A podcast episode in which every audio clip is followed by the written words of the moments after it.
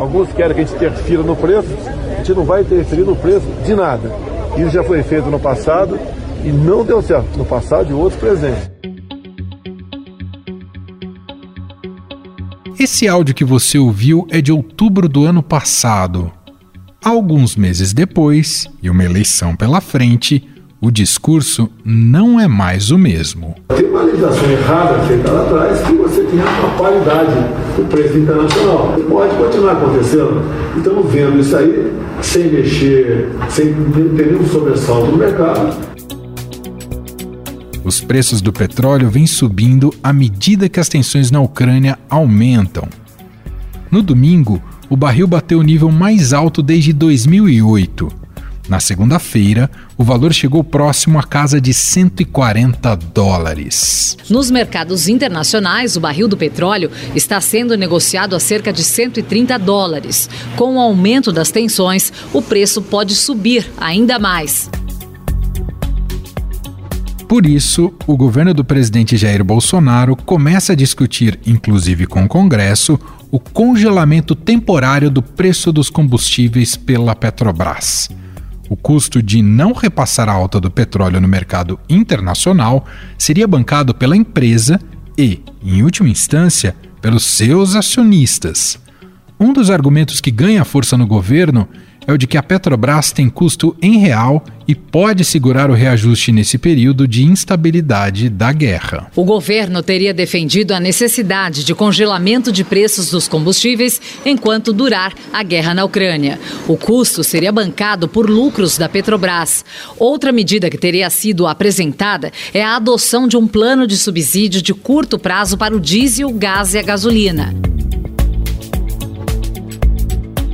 O ministro da Economia Paulo Guedes já garantiu que não vai interferir na decisão do presidente, mas defendeu a aprovação do projeto de lei complementar 11, que estabelece a cobrança do ICMS por litro de combustível e não mais sobre o preço final. O ponto ressaltado pelo ministro é de que os governadores estão com excesso de arrecadação e podem reduzir o ICMS. Essa é a mesma avaliação feita por Bolsonaro, que intensificou a pressão sobre os governadores para reduzir o ICMS para segurar os preços na bomba. Não estou brigando com o governador. O que eu quero é que o ICMS seja cobrado no combustível lá na, na refinaria e não na, na, bomba. Não vai baixar. Eu baixei três vezes o combustível nos últimos dias e na, na bomba não baixou nada. Eu, eu zero federal, será o ICMS. Tá, tá feito desafio aqui agora. Esse movimento de Bolsonaro tem a ver também com o movimento feito pelos presidenciáveis Lula do PT e Ciro Gomes do PDT. Ambos criticaram a política de preços da Petrobras com propostas de mudanças caso sejam eleitos. Sabe, então não tem nenhuma explicação aumentar o gás, nenhuma explicação aumentar a gasolina aqui dentro e a gente importando gasolina dos Estados Unidos. O Brasil era exportador de gasolina. Isso chama-se submissão. A Petrobras não é dona do Brasil, é o Brasil que é dono da Petrobras. Comigo, a Petrobras voltará a praticar custo Brasil mais lucratividade em, em, linha com as melhores práticas internacionais e retomará a estratégia de autonomizar o Brasil em matéria de produção. Em um cenário mais caótico, o governo não descarta a possibilidade de ser obrigado a acionar o botão para decretar estado de calamidade no caso da guerra da Rússia com a Ucrânia se estender por muito tempo. Com isso, o governo teria liberdade para adotar medidas que mitiguem o impacto da guerra na economia, como aconteceu na pandemia da Covid-19, aumentando os gastos e suspendendo as regras fiscais. Mais de 620 bilhões de reais já foram gastos pelo governo em ações sociais e econômicas de enfrentamento à Covid-19 no Brasil. Quem nos conta mais sobre esse impasse e a tentativa do governo interferir nos preços da Petrobras é a repórter de economia e colunista do Estadão e da Rádio Eldorado, Adriana Fernandes. Olá, Adri, tudo bem? Oi, Emanuel, tudo jóia. Bom, Adri, o governo mesmo ficou até aqui num impasse em relação ao que vai fazer com o preço dos combustíveis? Vai ser duro encontrar uma solução, Emanuel, porque são muitas propostas na mesa e tudo temperado pela eleição. O presidente Jair Bolsonaro fica aí de olho com que nas declarações dos seus adversários, principalmente o ex-presidente Luiz Inácio Lula da Silva, que uh, critica o preço, a alta dos preços dos combustíveis, e essa é um momento delicado porque traz impopularidade para o presidente que está buscando a sua reeleição. Então, são várias propostas. O presidente da Petrobras teve uma reunião no Palácio do Planalto, mas essa reunião foi inconclusiva e o clima é de alguém vai ter que ceder, Manuel. Agora, não tem, tem, você sentiu que há alguma preferência entre essas propostas? A gente ouviu muito falar sobre o congelamento dos preços, Dri. Exatamente. Uma ala, principalmente a ala política do governo, os, os ministros políticos defendem, junto com a Petrobras e o, o Ministério de Minas e Energia, um subsídio, que o governo banque um subsídio ah, para a Petrobras continuar segurando o preço da gasolina e do diesel, como já foi feito no governo Michel Temer na greve dos caminhoneiros. Agora, a equipe econômica insiste no modelo que é, implique em redução dos tributos, reduções do tributo federal, do piscofins para o diesel e dos estados. Só que isso, é claro, tem muita é, rejeição no Congresso Nacional e também é, o ministro vem dizendo nos bastidores que não será obstáculo para o congelamento, porque ele prefere que haja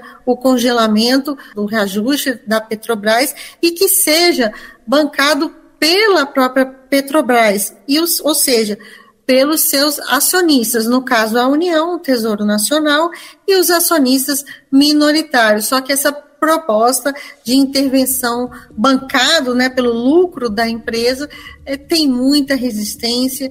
Ela foi divulgada na segunda-feira e a crítica atrás de crítica. Odri, e o, o, governo tem alguma dessas medidas o governo consegue fazer na canetada ou tudo vai depender do Congresso? Olha, vai depender do Congresso e há uma, se for a questão do subsídio, tem toda uma discussão sobre crédito, a necessidade de um crédito extraordinário para fazer essa, esse subsídio, como foi também lá na época dos caminhoneiros. Tem todo um aparato fiscal, não vai sair rápido isso, enquanto isso o Congresso vai colocar, deve colocar em votação esse projeto o PLP 11, que trata da mudança no, no ICMS. Os parlamentares da frente, da frente parlamentar do empreendedorismo se reuniram, marcaram posição contra o congelamento, contra também ah, medidas que mostram interferência nos preços, inclusive o fundo de estabilização com recursos bilionários né, do, do Tesouro Nacional. Se fizeram uma conta, o impacto é muito significativo se tiver o congelamento do, dos preços, né, Adri? Exatamente. O presidente do Instituto Brasileiro de Petróleo, ele calculou, falou aos parlamentares que essa conta em um ano pode chegar até 200 bilhões de reais. Só que, é claro, o que se espera é que o conflito, né, acabe, não demore tanto tempo. Então, Eberaldo de Almeida, né, o presidente do Instituto Brasileiro de Petróleo, ele, ele se colocou ali como uma solução que o subsídio seja dado para caminhoneiros autônomos, que seja mais direto o, o subsídio e não para todo mundo que compra, né, combustível, gasolina e diesel. Para fechar no governo, politicamente, quem está mais empoderado em relação a esse tema é o ministro da Economia, Paulo Guedes? Olha, é, o presidente Jair Bolsonaro, ele não participou dessa reunião, mas ele tem feito muitas críticas aos lucros elevados da Petrobras, porque foram principalmente decorrentes dessa alta do petróleo no ano passado, no final do ano passado, e ele critica isso tem é, respaldo, isso também vai na linha do que o próprio Partido dos Trabalhadores, o ex-presidente, tem falado, que enquanto os brasileiros estão sofrendo, a população brasileira sofre com a alta do, do, petróleo, com a alta dos combustíveis, os acionistas minoritários estão aí ganhando sua fatia nesse, nesse lucro da Petrobras. Esse é um ponto que o presidente é bastante sensível, como ele também é sensível a cobrar dos governadores que façam essa redução dos tributos. Ele, desde o início da pandemia, ele bate nesse assunto dos combustíveis. A gente lembra que foi é, motivo, inclusive, da primeira grande discussão pública do presidente com o governador de São Paulo, Dória.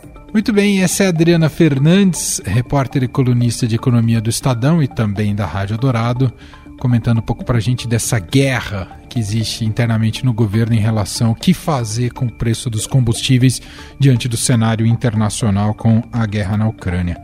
Isso só tende a ter preços ainda mais elevados. Dri, vai longe isso. Obrigado mais uma vez. Obrigada, Emanuel.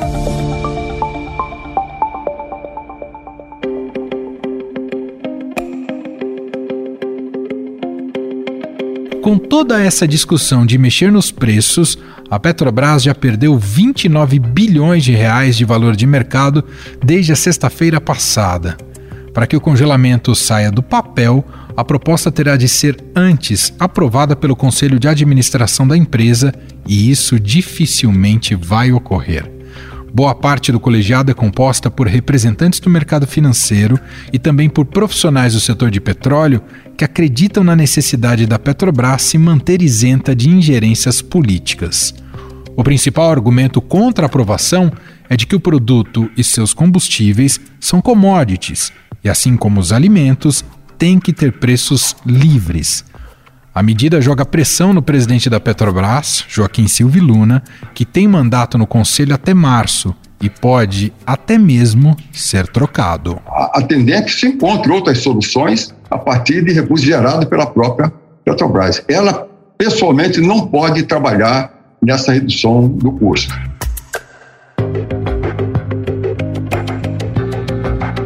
Vale lembrar que a Petrobras não faz reajuste de combustíveis há quase dois meses. Com isso, a defasagem é de 26% para a gasolina e de 30% para o diesel em relação ao preço internacional.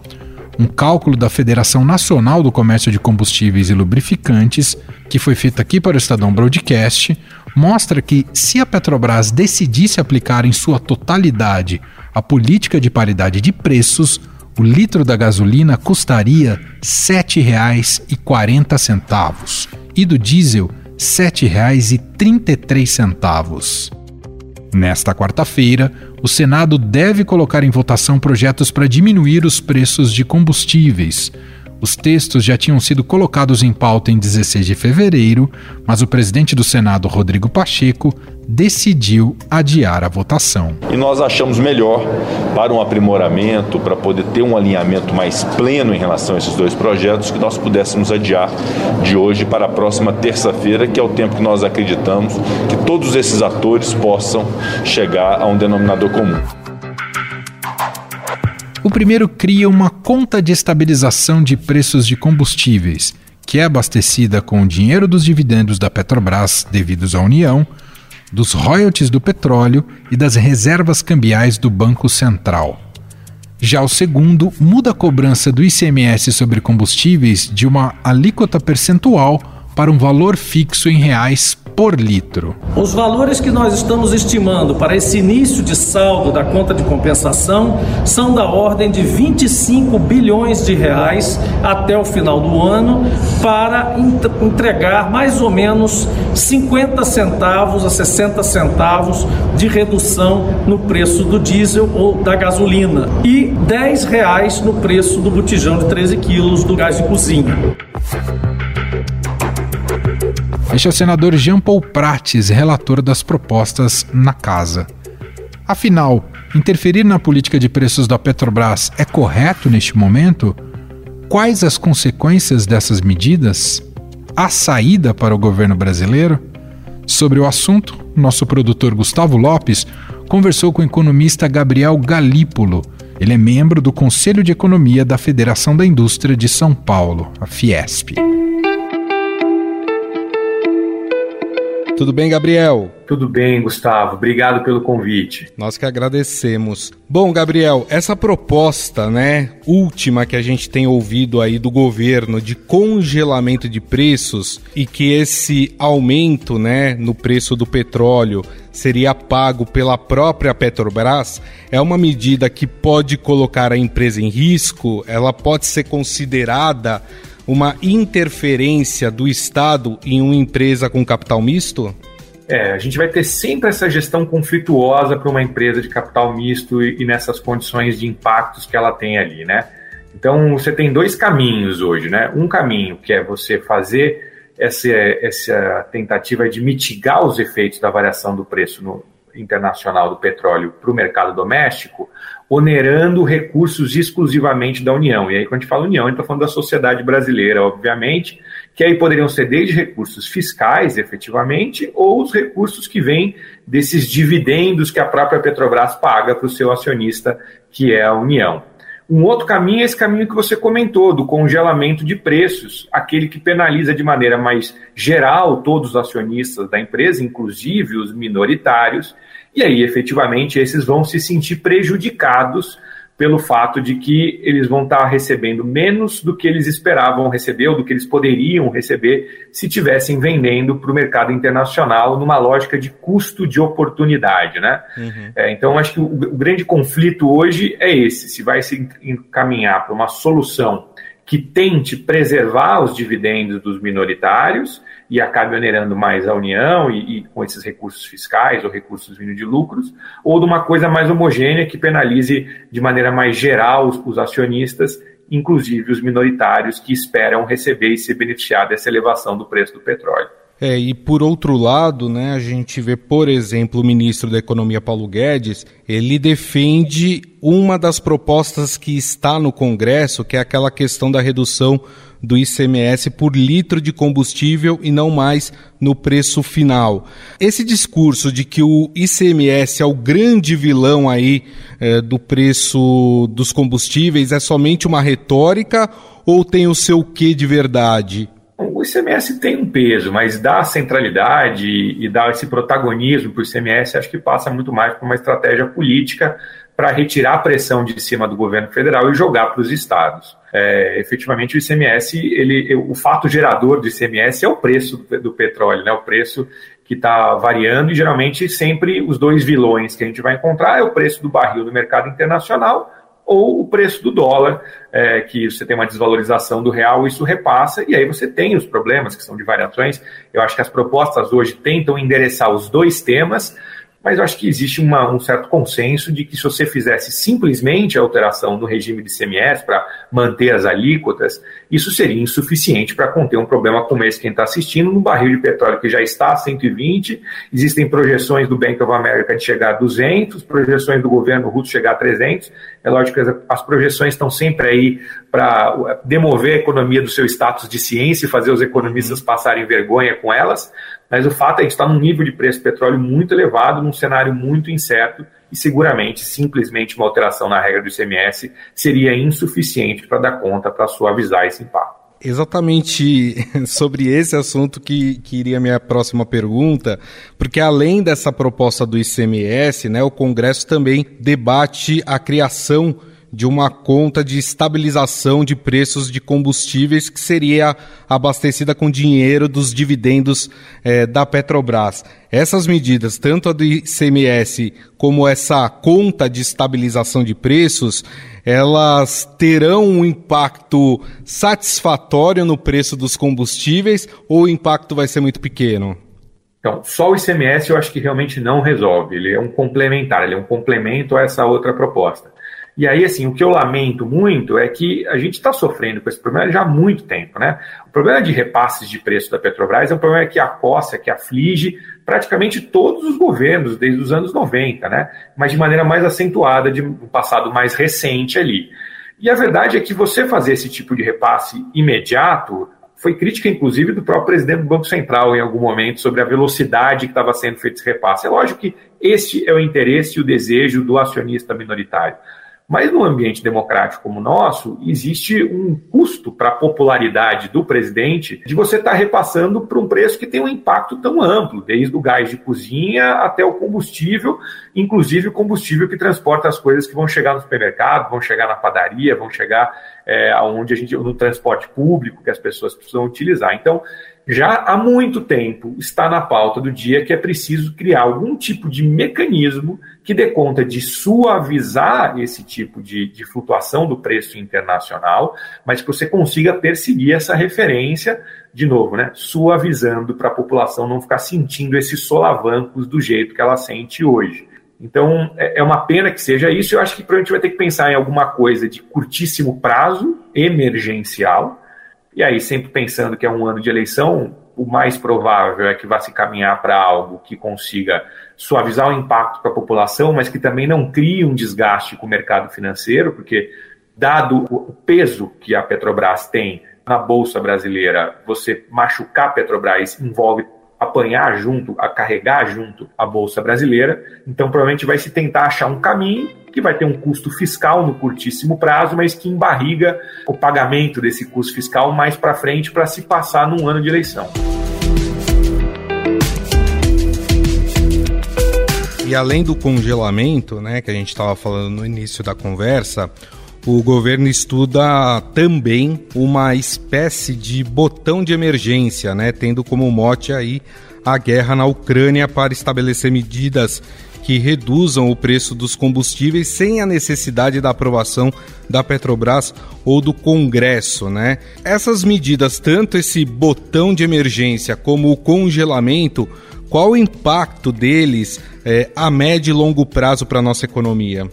Tem uma, é uma chance disso realmente acontecer de maneira até mais ampla, porque os problemas que estão se demonstrando não, não ficam restritos, inclusive, ao setor de óleo, por exemplo, de petróleo. Né? A gente está vendo isso acontecer com outros tipos de commodities, commodities agro, com minério, teve um problema sério no mercado de níquel ontem, por exemplo, com negócios sendo cancelados após uma alta 250. Então, uhum. essa ideia de uma, de, uma, de uma medida emergencial para se criar de novo uma excepcionalidade do ponto de vista fiscal e enfrentar esse período, a exemplo que foi enfrentado na pandemia, surge de novo no horizonte. Eu gosto sempre de falar sobre essas despesas fiscais pensando sob uma lógica quase como se fosse uma empresa. Uma empresa ela não é proibida de fazer dívida, né? mas se olhar para uma empresa que tivesse um orçamento parecido com o orçamento do Estado brasileiro, provavelmente ninguém compraria ações dessa empresa hoje, porque ela é uma empresa onde a maior parte das suas despesas vão para custeio, ela investe muito pouco. Então, desde que você cria algum tipo de excepcionalidade, que vai criar algum tipo de déficit no curto prazo, mas que isso seja para que no médio e longo prazo sejam geradas novas receitas, crescimento econômico, desde que é, são sempre velocidades relativas, não é uma coisa estática, né? Desde que o PIB vá crescer mais rápido do que cresce a dívida, aí não há problema. Essa foi uma política adotada por quase todos os países do mundo. A questão é para que se está endividando, para que está criando excepcionalidade? É simplesmente para conter isso e deixar passar o ano eleitoral? Ou se está pensando de uma maneira mais orgânica, integrada, de que isso é um ponto emergencial, mas existe uma solução mais de médio e longo prazo que vai permitir que esses despesas, esses, esse, esse esforço, vamos dizer assim, fiscal, vai gerar mais crescimento econômico e solução para esses tipos de problema, para que o PIB possa ter uma trajetória de crescimento maior do que o da dívida. E tem um componente que foi acrescentado nessa terça-feira, que é o fato do presidente americano Joe Biden e do primeiro-ministro do Reino Unido, Boris Johnson, terem afirmado que vão parar de comprar petróleo da Rússia até o final de 2022. Isso também tem um impacto aqui para nós, né? Com certeza ele tem. Existem até importante fazer uma separação de narrativas aqui. Aqui no mercado doméstico ficou bastante uma leitura de que a tensão vinha da expectativa dessa sanção avançar para proibir as importações é, de petróleo, por exemplo, e, e tentar para gás também. Mas quando a gente olha para a cobertura internacional, a sensação que existe, a narrativa que, que é predominante, é de que a, a política estava atrás do mercado, ela estava atrasada em relação ao mercado quando se fizeram as primeiras sanções, ali no dia 26 de fevereiro, se tomou o cuidado para se proibir, e até um pouco antes, né, para se proibir a negociação com moedas russas, né, com os rublos, mas não para proibir as mercadorias, bens e serviços russos, imaginando que isso ia penalizar o governo, mas não ia interromper o fluxo de oferta de produtos que vinham de lá. E a verdade foi que foi ficando impossível dar vazão à produção russa em função das sanções. O preço do petróleo russo já vinha sendo negociado quase que um terço abaixo do preço do petróleo no mercado internacional, porque ninguém queria encostar nesse petróleo. Ninguém sabia se os bancos iam conseguir operacionalizar o pagamento, se as empresas de logística iam conseguir receber e transportar o petróleo.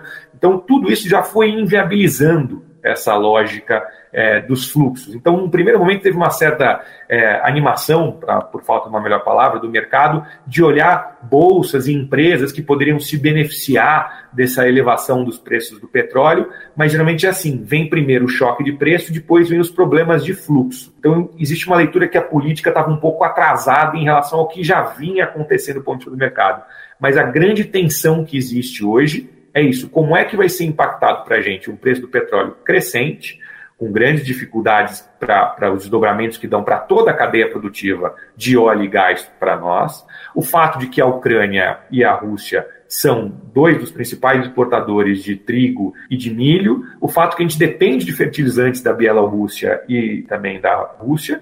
E o fato de estar tá acontecendo com minério, de, de vários tipos de minérios que também estão inflacionados se a gente pudesse resumir aqui, a, a, a, dificuldade hoje do Ocidente em aplicar sanções decorrem, paradoxalmente, justamente do êxito da globalização que o Ocidente promoveu ao incluir essas economias antes do bloco comunista, do bloco não só soviético, mas do bloco comunista que envolve a China, no mercado global. E nessa economia globalizada, você aumentou muito a interdependência entre os países. E aí fica muito difícil você conseguir circunscrever os efeitos das sanções e você fica nessa troca. Quanto mais é, efetiva for a sanção, mais você arrasta a economia mundial junto. Quanto mais você tentar circunscrever, menos eficiente ela é provocar algum tipo de coerção. Para a gente encerrar, Gabriel, é, eu fico imaginando que as pessoas que estão nos ouvindo nesse momento, elas estão pensando, mas não existe uma forma da gente conseguir estabilizar o preço dos combustíveis sem ter que fazer tanta é, negociação, medidas, né, que possam afetar estados, que possam afetar, enfim, a própria empresa, a Petrobras. Isso pensando no fato de que o Brasil é um grande é, produtor, né, de petróleo, também se extrai muito petróleo aqui no Brasil. Não daria para o país ser autossuficiente e não depender tanto do mercado externo? É, eu acho que dá para separar em duas. Assim, de um lado, é, para a gente conseguir ser, ter essa autossuficiência plena, plena, existem uma série de investimentos que vão ser feitos do ponto de refinaria e da, do, do, do petróleo que a gente consome, do petróleo que a gente precisa, mas ainda assim você tem toda a razão na sua pergunta, ou seja, o Brasil está numa, apesar de todas as dores que nós estamos sentindo, o Brasil está numa posição privilegiada. Basta a gente fazer uma comparação com o esforço que os Estados Unidos está fazendo para tentar controlar o preço do petróleo. Nós estamos discutindo aqui como é que nós vamos resolver a questão entre os estados, entre acionistas minoritários e majoritários, se vai ser o contribuinte que vai pagar com recurso fiscal, se vão ser os dividendos. São, são, são problemas muito mais domésticos os Estados Unidos está tá revendo sanções com o Irã e mandando gente para vir conversar na Venezuela para ver se ele consegue ter uma oferta maior de petróleo para substituir é, a, a, oferta que existe na Rússia no mercado global. Então, é, é muito mais complexa a situação para quem depende dessa negociação internacional, apesar dos Estados Unidos ser os maiores produtores do mundo de petróleo, mas o Brasil ainda consegue ter alguma margem de manobra quando a gente compara para quem está tentando, é, ou para quem é muito mais dependente do que a gente mas para a gente conseguir essa autossuficiência depende da gente conseguir atuar numa cadeia produtiva, basicamente, que vai aumentando complexidade na produção do petróleo é, em relação à simples extração ali. Eu acho que esse é o grande, grande ponto que precisa se pensar aqui no Brasil. E aí passa por aquilo que a gente comentou, né? Quais são os esforços fiscais que, podem, que são possíveis de serem feitos para que a gente consiga crescer é, no médio e longo prazo e fazer o PIB crescer mais do que ativo. Perfeito. Bom, nós conversamos com o economista Gabriel Galípolo, ele que é membro do Conselho de Economia da Federação da Indústria de São Paulo, a Fiesp, a quem eu agradeço pela entrevista e por todas essas explicações. Muito obrigado, viu, Gabriel? Eu que agradeço, Gustavo. Foi um prazer conversar com você.